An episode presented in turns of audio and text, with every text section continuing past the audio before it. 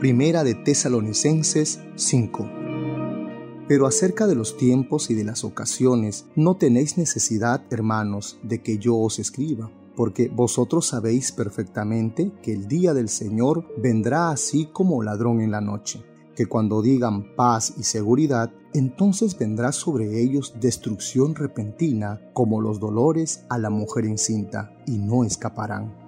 Mas vosotros, hermanos, no estáis en tinieblas para que aquel día os sorprenda como ladrón porque todos vosotros sois hijos de luz e hijos de día, no somos de la noche ni de las tinieblas. Por tanto, no durmamos como los demás, sino velemos y seamos sobrios, pues los que duermen, de noche duermen, y los que se embriagan, de noche se embriagan pero nosotros que somos de día, seamos sobrios, habiéndonos vestido con la coraza de la fe y de amor, y con la esperanza de salvación como yelmo, porque no nos ha puesto Dios para ira, sino para alcanzar salvación por medio de nuestro Señor Jesucristo quien murió por nosotros para que ya sea que velemos o que durmamos, vivamos juntamente con Él.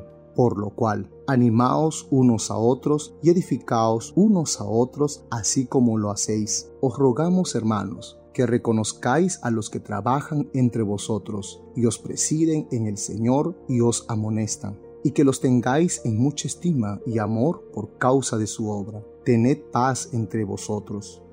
También os rogamos, hermanos, que amonestéis a los ociosos que alentéis a los de poco ánimo, que sostengáis a los débiles, que seáis pacientes para con todos. Mirad que ninguno pague a otro mal por mal. Antes seguid siempre lo bueno unos para con otros y para con todos. Estad siempre gozosos. Orad sin cesar. Dad gracias en todo, porque esta es la voluntad de Dios para con vosotros en Cristo Jesús. No apaguéis al Espíritu no menospreciéis las profecías. Examinadlo todo, retened lo bueno, absteneos de toda especie de mal, y el mismo Dios de paz os santifique por completo, y todo vuestro ser, espíritu, alma y cuerpo sea guardado irreprensible para la venida de nuestro Señor Jesucristo. Fiel es el que os llama, el cual también lo hará. Hermanos, orad por nosotros.